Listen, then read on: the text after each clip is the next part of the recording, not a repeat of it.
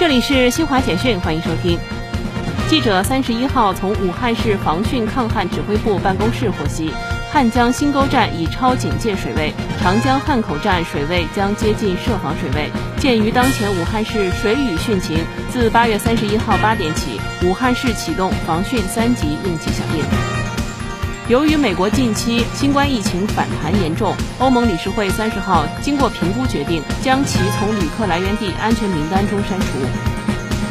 日本经济产业省三十一号公布的数据显示，由于半导体供应不足，继续影响汽车工业生产，七月日本工矿业生产指数环比下滑。